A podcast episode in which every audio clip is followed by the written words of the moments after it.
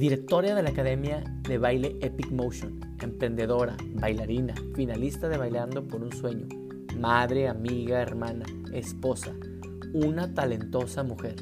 El día de hoy, en nuestro episodio número uno de Atrévete, nos acompaña una madrina de lujo, Luzma Herrera, quien nos comparte cómo su formación de familia y la estructura que le ha dado la danza la ha fortalecido para afrontar los caminos empedrados que ha tenido en su vida, poniéndole ahora su máxima prueba, acompañar a su hijo Héctor a hacerle frente al cáncer. Eligiendo hacerle frente de una manera diferente, nos cuenta cómo redirigieron la atención de él para hacer de su situación su leyenda personal y sacar lo mejor de él en esta situación tan retadora que les ha puesto Dios y la vida enfrente. Si en algún momento del episodio escuchas una puerta tocar y unos gritos desesperados diciendo papi, papi, es mi hija Victoria. No te preocupes, todo está bien. Sin más rodeo, comenzamos este episodio número uno. Atrévete.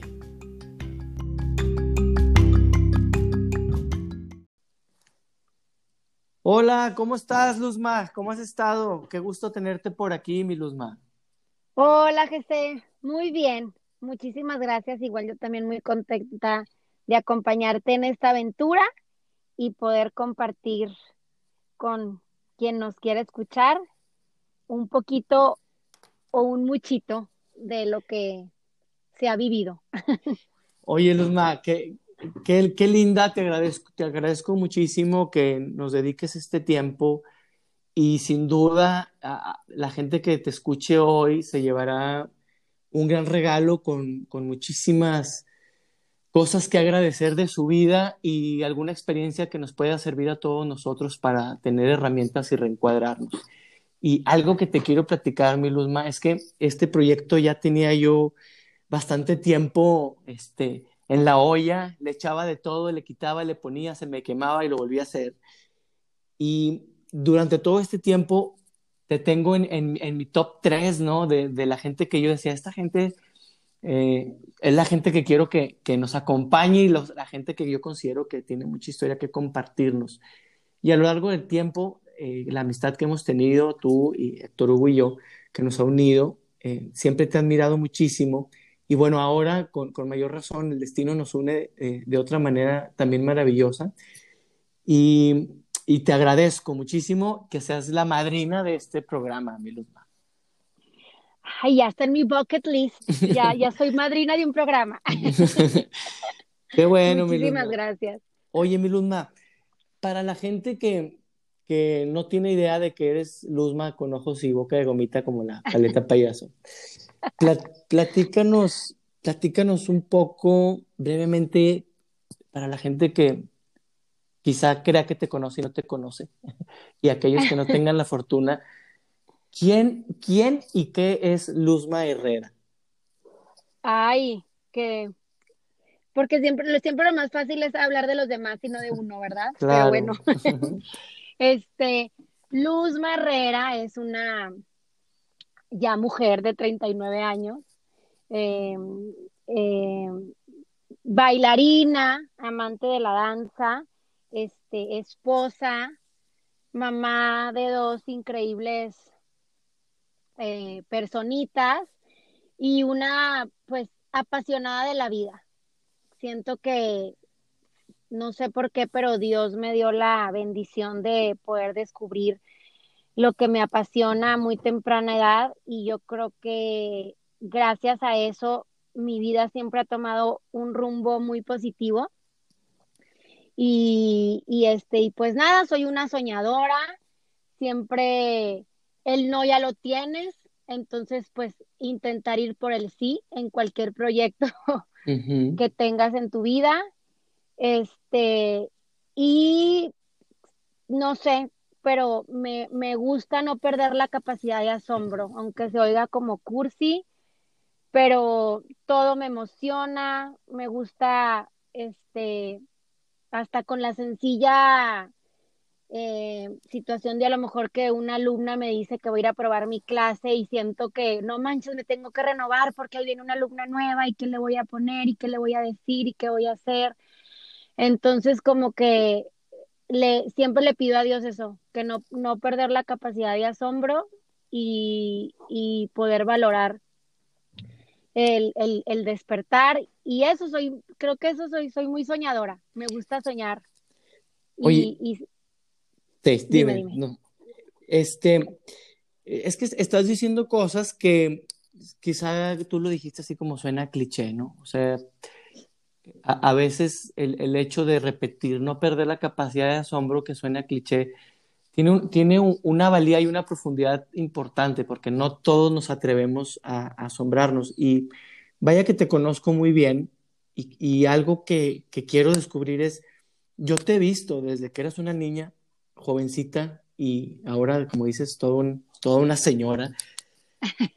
Tu pasión por el baile, ¿recuerdas en qué momento descubriste que tenías esta pasión?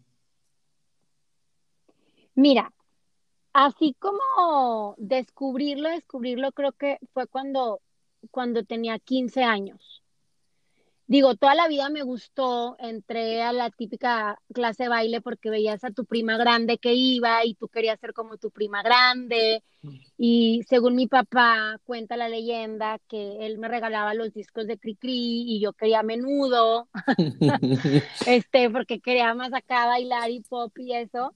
Este, y pues obviamente vas a un lugar en el que aparte yo decía, wow, tengo mis amigas del colegio, pero aparte aquí conozco otras amigas nuevas y te empiezas a desarrollar y empiezas a ver que lo que haces lo haces bien y que cuando estás ahí es donde cuando mejor te sientes y, y pues obviamente traes una tendencia, ¿verdad? De que también tenías cualidades, pero como que a los, a los 15 años yo dije, este, voy a mi primer, mi, primer concurso de baile y salgo de mi burbuja y digo, wow, o sea, hay un mundo afuera por descubrir y, y, lo quiero descubrir.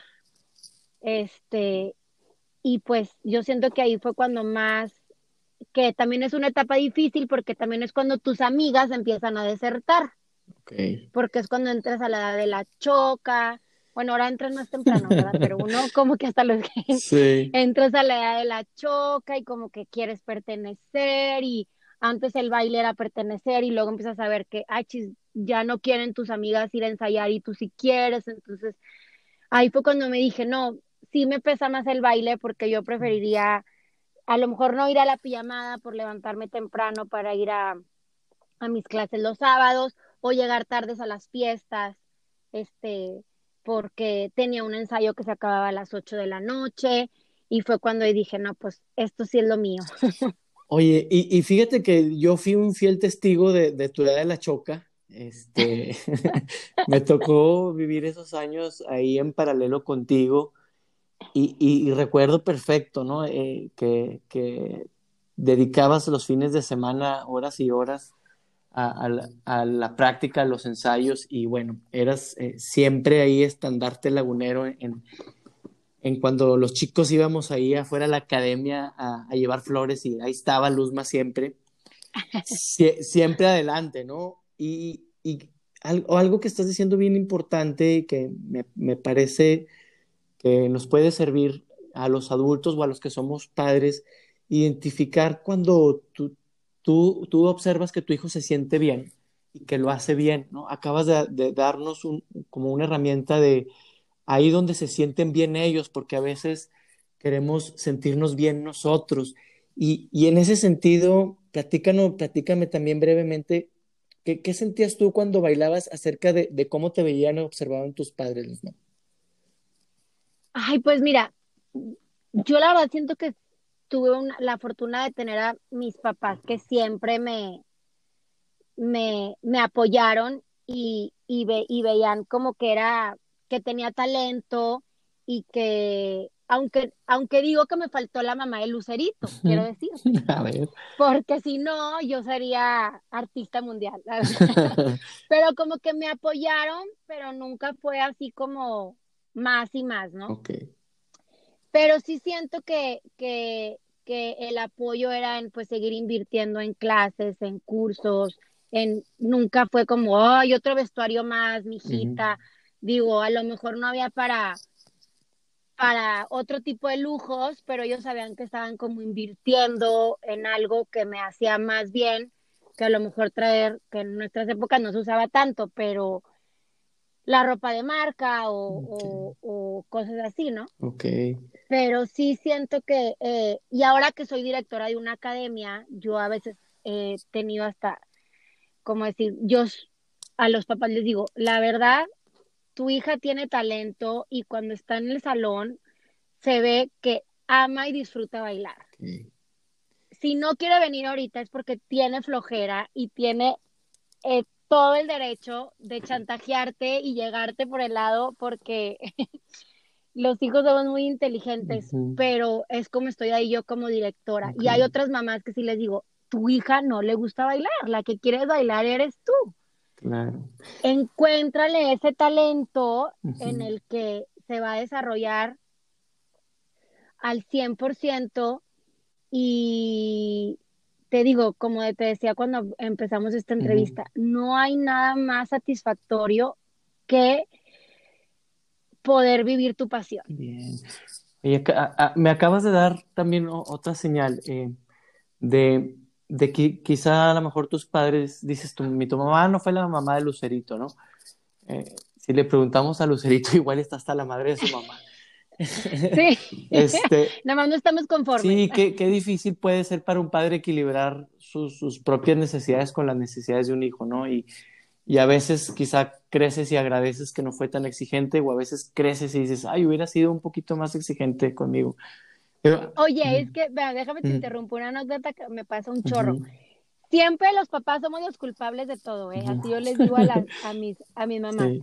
Este, tengo muchas mamás que llegan a la academia, amigas jóvenes o así de que, ay, no, es que vengo a traer a mi hija porque a mí me encantaba bailar y no sé qué. Y, y le reprocho a mi mamá por qué me hizo caso de dejar el baile. O sea, la mamá es la culpable. Entonces, y luego te topas a la de que, este, del otro lado. Entonces digo, siempre las la mamás va a ser, vamos a hacer las culpas de que me trajo a fuerzas, no sé qué, y así. Entonces, pues más vale pecar de exagerada a pecar de, este, estaba en sus cinco minutos y contarle que mi hija no se enojara conmigo, la dejé dejar su pasión o, o lo que yo sé que le está haciendo un bien, ¿verdad? Muy bien. Oye, este, cuando dijiste que eres eh, madre de dos maravillosos hijos y me queda clarísimo. Además de preciosos, este, que están muy bellos y talentosísimos cada uno en lo que hace en el baile y el fútbol americano. Estás, estás viviendo una situación actual con, con Héctor, tu, tu niño, y quisiera que también nos la pudieras compartir, porque creo que eh, eh, esta primera parte que nos cuentas de, quién es Luzma, cuál es, cómo se ha vivido a través del baile, cuál es tu pasión y cómo han influido tus padres, creo que todo este pequeño y, rápido resumen tiene, tiene un sustento para lo que estás viviendo ahora con, con Héctor Hugo y, quisiera que, que, nos compartieras cómo es la historia, cómo va, eh, cómo comenzó y, y de qué te ha servido el baile para tus, tus enseñanzas del baile, tus enseñanzas a través de los padres para salir fortalecida en esta situación? Pues bueno, para los que nos escuchan y no están familiarizados, este, en, a final, principios de septiembre, finales de agosto, diagnosticaron a Héctor, mi hijo de 12 años, con cáncer, osteosarcoma, este, un tumor en el peroné. Entonces, pues la verdad, de esas cosas que dices, a mí nunca me van a pasar, eh, pues nos pasaron.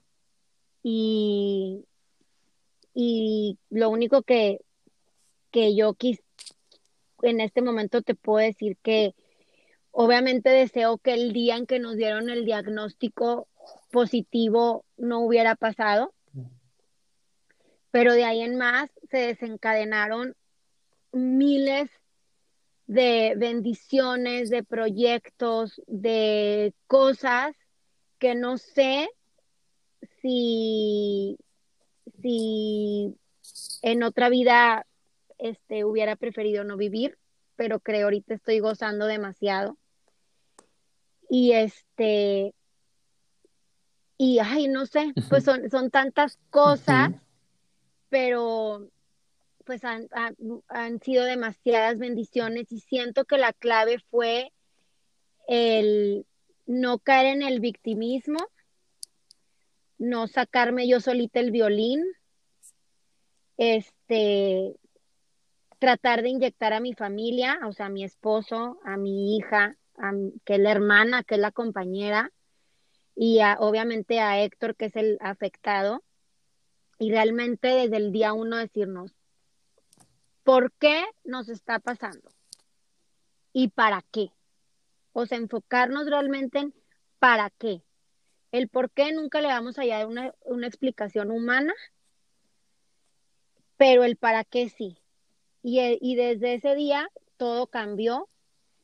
Este, han pasado cosas padrísimas.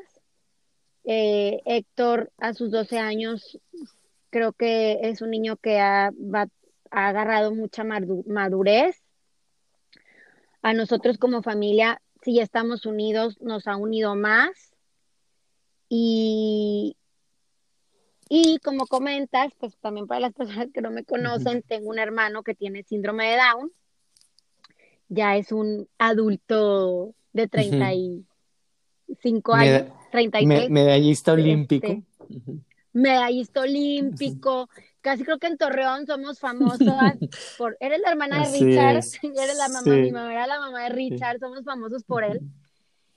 Y recuerdo que cuando mis papás platicaban la historia de mi hermano era como que, pues obviamente el primero el doctor les dijo, este, cuando nació mi hermano, de que no te preocupes, tu hijo va a ser como un animalito de circo, tú le vas a aplaudir y él va a, moverse, ¿no?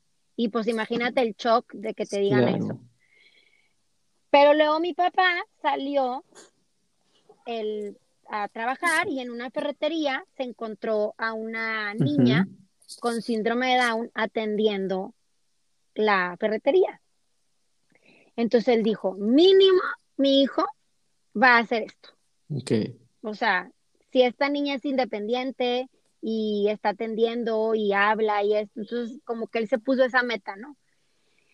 Y pues traigo la escuela de mis papás que no se quebraron, que hicieron de mi hermano un este seleccionado mexicano de natación, que jamás lo escondieron, que siempre fue parte 100% de la familia. Y pues en el momento que sucede esto, a mí como mamá, pues no me quedó más que seguir el ejemplo de mis papás y decir, ¿qué ejemplo voy a dar yo con esta situación que nos está pasando? Wow.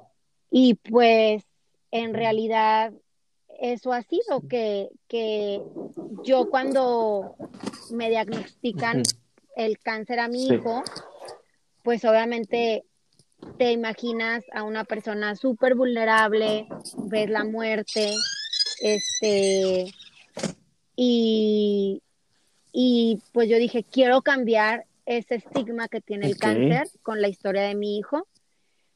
Y, al, y como él es un niño deportista que trae, tiene un sueño muy fijo desde que tenía muy corta edad, este, pues también dijo, vamos a quitarle al cáncer ese sello de que el cáncer es debilidad y muerte y ya a forma de broma familiar decíamos, no, mijito, pues es que como tú vas a ser el primer jugador de la NFL, este, eh, nacido en México, hecho en México y coreback, tu historia cuando hagan tu película va a estar muy aburrida.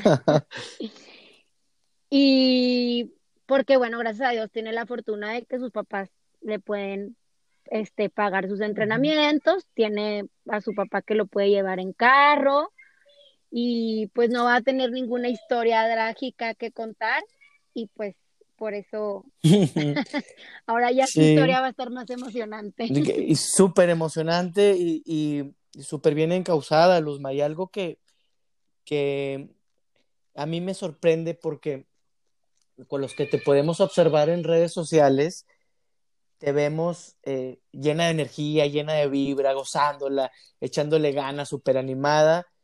Y yo me pregunto, ¿no? ¿De dónde saca fuerza Luz? ¿De dónde saca energía? Te, he visto transmitir en vivo desde, desde el hospital y, hace unos días que platicábamos, recuerdo que me comentaste eh, que en algún momento el, el doctor te, la primera opción que tuvieron, eh, les, les, decían que, que, se prepararan y prepararan a Héctor para perder su pierna. ¿Cómo te preparas para esas noticias, Lisma? Pues yo creo que la tenía. Ok, muy bien.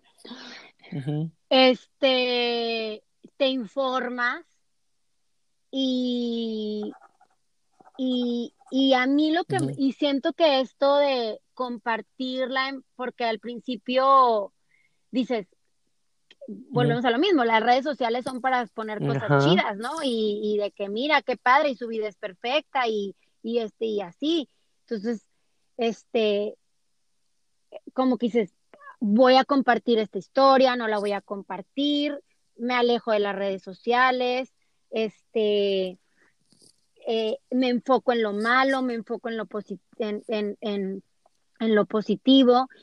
Y en realidad siento que lo que nos ayudó a salir de esto es encontrarte a las personas correctas y no quedarte tranquilo, que siento que también es como una lección de vida, o sea, si se te va a cerrar una puerta, no te puedes quedar con esa puerta cerrada, tienes que ir a ver qué puerta se va a abrir. Entonces, como que esa fue la lo que hicimos mi esposo y yo de, a ver, aquí nos están diciendo que esta puerta está cerrada, pero ni él tiene la última palabra, ni nadie más que Dios y la voluntad de mi hijo. Entonces yo me voy a ir a buscar a donde sea a esa persona que me va a decir, toma la llave y abre la puerta. Se, parece esto, Luzma, a, a, cuando llega tu papá a, los días de haber nacido Richard a, la ferretería, ¿no? Y, y, le abre la puerta el, dependiente, la, chica era niña, la que vio. Sí, era niña. Como que esa fue la llave, ¿no? Que, que, marcó a tu papá. Y creo que la historia eh, te, ha sido de gran utilidad como el eh, ir, ir, ir, buscando en el, en el siguiente mostrador quién te va a atender, que te va a dar la, la respuesta. Me, me, parece este, como algo muy, muy duro y, y creo que acabas de decir algo importante que, que, cuando recibes una noticia de esa naturaleza, lo primero es niégate a que sea, a que sea tu, tu única opción, ¿verdad? Exacto. Oye, Luma. Sí, o sea. No, no, no. Dime, dime. Dale, dale, dale. Sí, que, que en realidad son lecciones y que a lo mejor ahorita que lo decías, ¿cómo puedes relacionar eso con la danza? Pues así, o sea, a lo mejor un día, este, algún paso no te salió bien, no te quedaste conforme y dijiste, vamos a intentarlo otra vez, ya intentarlo otra vez. Y, y ahorita es la danza, pero en realidad es cualquier disciplina. Por eso, este, si hay algún papá, mamá que me esté dudando, que ya que nos esté eh, escuchando, no duden nunca en exigirle a sus hijos, este, no verlos como víctimas y casi creo que disimuladamente ustedes en vez de quitarle las piedras, pónganselas. Porque luego nos hacen, nos hacemos expertos, ¿no, Luzma? En, en, en, quitar piedras, o a lo mejor crecimos así, ¿no? Con padres que nos fueron evitando eh, sufrimiento o golpes y, y la vida, si, si, no lo viviste, te lo, va, te lo va a presentar después con otra envoltura y, y creo que estás haciendo un, un, gran, tú y Héctor están haciendo una gran labor en este sentido porque eh, eh, Héctor Hijo este, es un fregón, es un chingón en, en el fútbol americano y, y, algo que han heredado tú y Héctor Hugo a sus hijos es la pasión que, lo dijiste desde el principio, por, por lo que hacen. Entonces, eh, ¿de qué te ha servido atreverte al hacer pública la situación que en algún momento te observé en redes que, que, tú decías, no sabía si lo iba a hacer público o no? ¿Qué, qué, cuál es el valor que te ha dado poderlo platicar? Mira, son varios. Uno lo aceptas este, es como, sí, mi hijo tiene cáncer y, y a veces la palabra da miedo, pero lo aceptas. Número dos, este, a través de las redes sociales hemos conocido a personas que se han tanto acercado como para ayudar o como para pedir ayuda ya con tu testimonio. Y que eso siento que es súper importante porque hay veces que dices, es que de haber sabido que existía ese doctor o de haber sabido que existía ese método, entonces te vas como pasando la cadenita y no, y no sentirnos solos.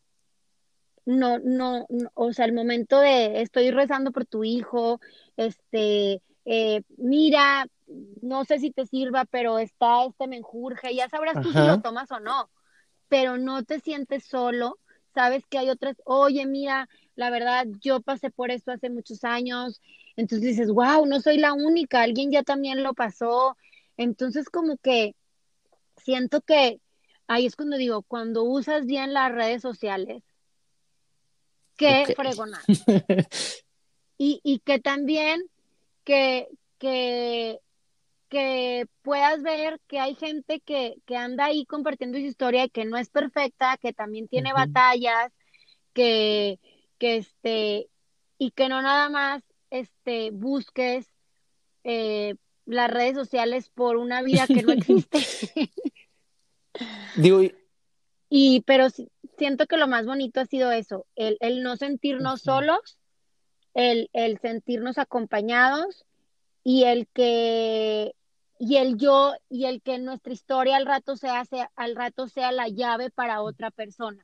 O sea, que si tú me estás tú empiezas a seguirme en redes sociales a mí o a mi hijo o a su fundación y de repente llega el cáncer a tu puerta, a tu familia, a tus amigos, tú digas, "Ay, pero yo me yo conozco una historia de éxito de cáncer." Entonces mejor vas a voltear a ver esta historia a la historia que generalmente todos conocemos de cáncer, que es de tristeza, muerte, debilidad, este, sacar el violín. que como decías hace rato que hoy día eh, cáncer no es igual a debilidad y muerte, ¿no?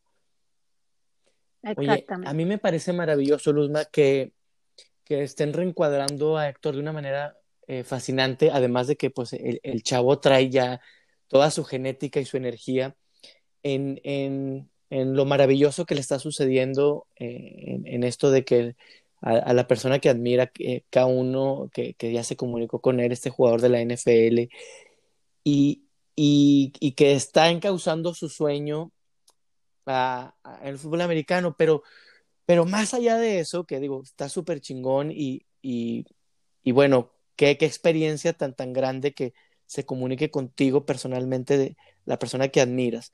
Pero algo que se me hace súper admirable es que dentro de la situación, ustedes están haciendo que Héctor observe que tiene una bendición y un privilegio. Y eso se me hace increíble de destacar y de felicitarlos porque creo que eh, esto que aprendiste en casa, Luzma, de no victimizarse ante la situación, eh, además de, de, de hacerse responsable de lo que está sucediendo, como el decir, oye, tienes un privilegio, y gracias a este privilegio, a la, a la edad de 12 años, eh, en compañía de su familia, Héctor está, está construyendo su leyenda personal y quiero que nos platiques de Honor and Legacy, qué es, dónde lo podemos encontrar. Bueno, pues Honor and Legacy es una fundación que está empezando mi hijo, este, a raíz de todo esto, de está empezando con la venta de hoodies, de sudaderas, que, que justamente traen esta, esta frase o estas dos palabras que son honor and legacy y es honor the ones that came before, leave a legacy, others may follow, en donde él se inspira de un jugador de, de fútbol americano y sobreviviente que tampoco sacó el violín y se puso a, a, a, luchar contra la enfermedad este, y la idea es esa, o sea, que él decía, el cáncer no lo puedes, no lo puedes superar tú solo, tienes que tratar de rodearte de las personas indicadas y cualquier batalla que tú estés luchando ahorita, tienes que honrar a los que ya superaron esa batalla y dejar un legado a los que vienen después de ti. Entonces esa frase a él lo, lo hizo como reaccionar, me acuerdo que era su, era entre su, cuarto, su tercer y cuarto ciclo de quimioterapia y de la nada le dijo a su papá, papá, quiero que me lleves a entrenar. Este, era la tercera, él tiene una semana de quimioterapia, este, después la segunda semana se siente muy mal y en la tercera semana eh, su cuerpo reacciona y regresa a ser el mismo de siempre. Entonces dice, la verdad, pues yo sé que ustedes me respetan porque pues saben que estoy en tratamiento y, me dicen, ay, pobrecito mi hijo, pero claro que sí puedo y me estoy haciendo la víctima. Entonces quiero ir a entrenar, no quiero entrenar hasta que me cure, quiero entrenar ya. Entonces, este, pues yo un poquito como a manera de, siento que lo que más te ayuda en la vida es tener la mente ocupada y tener proyectos y, estar siempre pensando en qué hacer.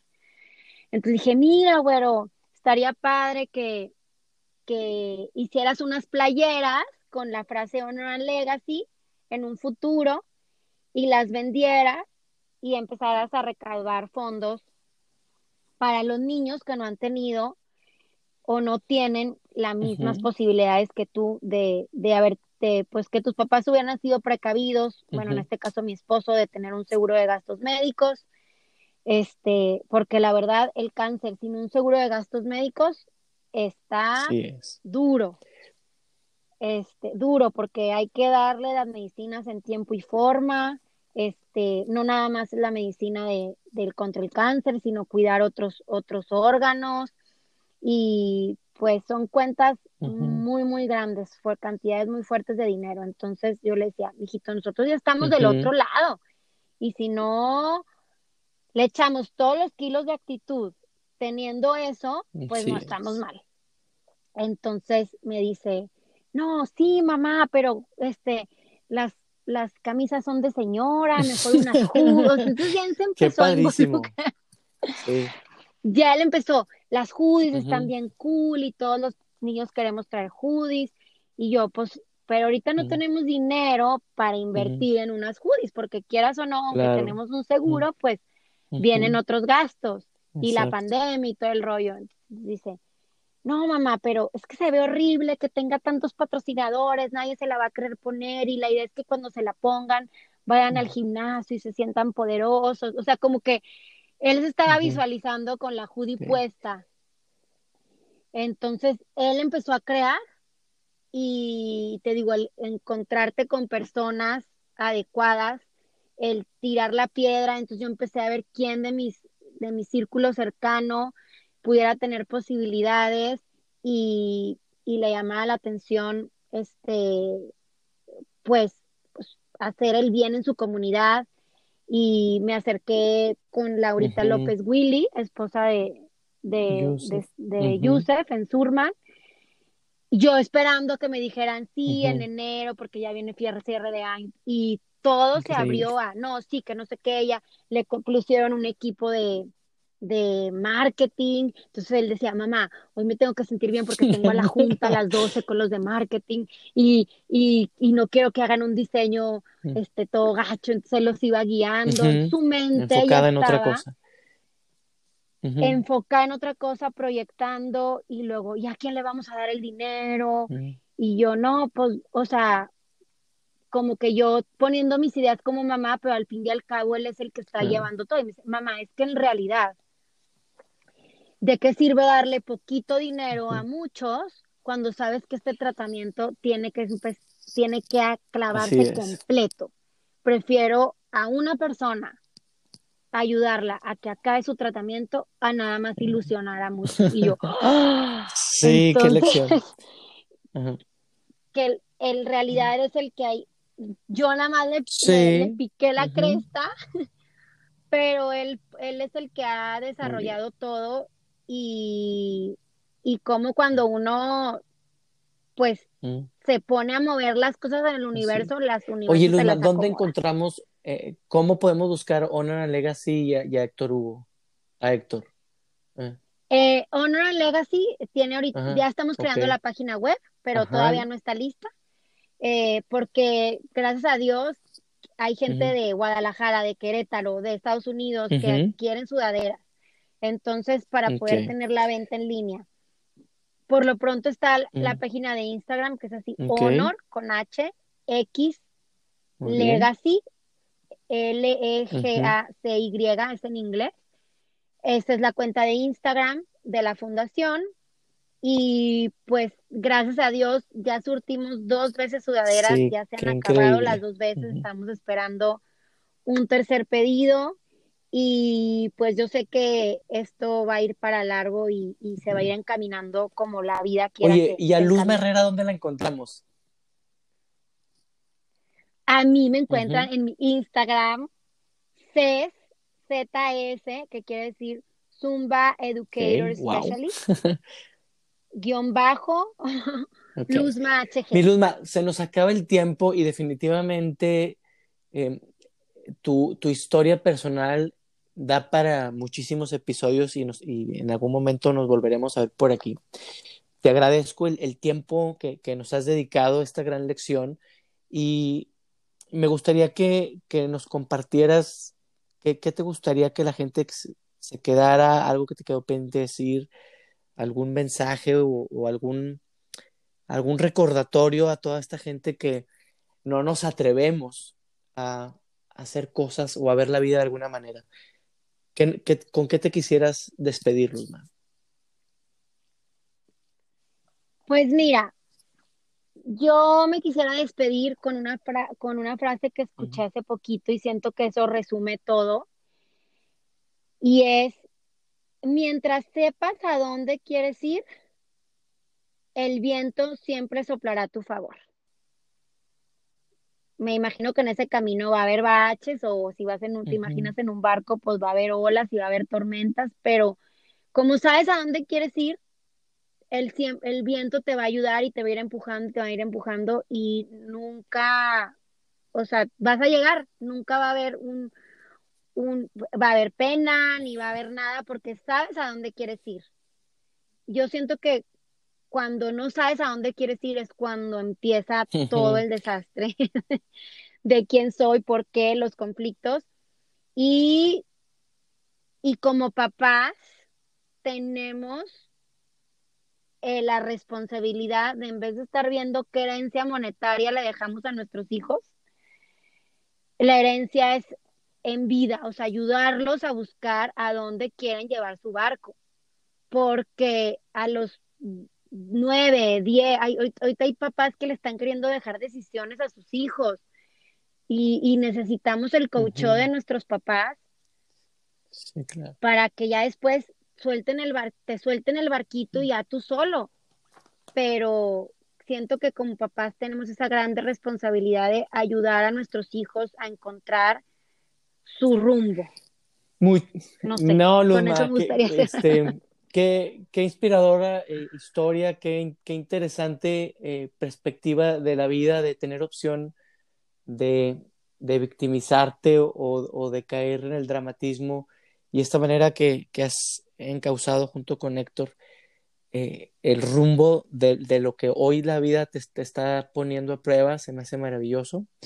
Te agradezco y me quedo con que ser resiliente no necesariamente se trata de, de esa fuerza que te impones y, que te olvidas de, del sufrimiento y que la gente resiliente es la que es, mentalmente es fuerte. Creo que nos acabas de dar una demostración que la resiliencia tiene que ver con esa capacidad de saber pedir ayuda, de saber aceptarla y compartir lo que tienes, la situación dolorosa o la situación que te, que te presente la vida. Creo que la resiliencia está en poder abrirte a las posibilidades. Y otra lección grandísima es que, que acompañemos a nuestros hijos a que cumplan su vocación, su pasión o su llamado o como dice el alquimista, su leyenda personal.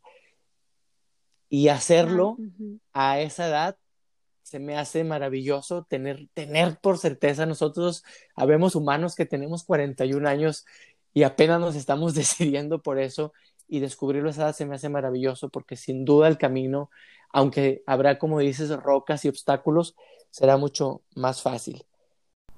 Y cuando digo fácil me refiero a tener herramientas de vida que te ayuden a tomar mejores decisiones en el camino y a esta corta edad tener una guía y un caucheo como el tuyo, Luzma, como su madre, se me hace maravilloso. Así llegamos al fin de este capítulo y nos vemos en el siguiente episodio. Gracias, mi Luzma.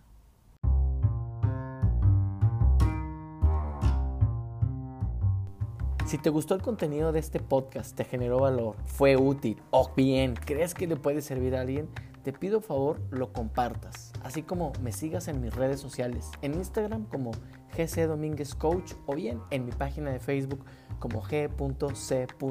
Domínguez el Coach. Recuerda que este es un programa abierto a la crítica.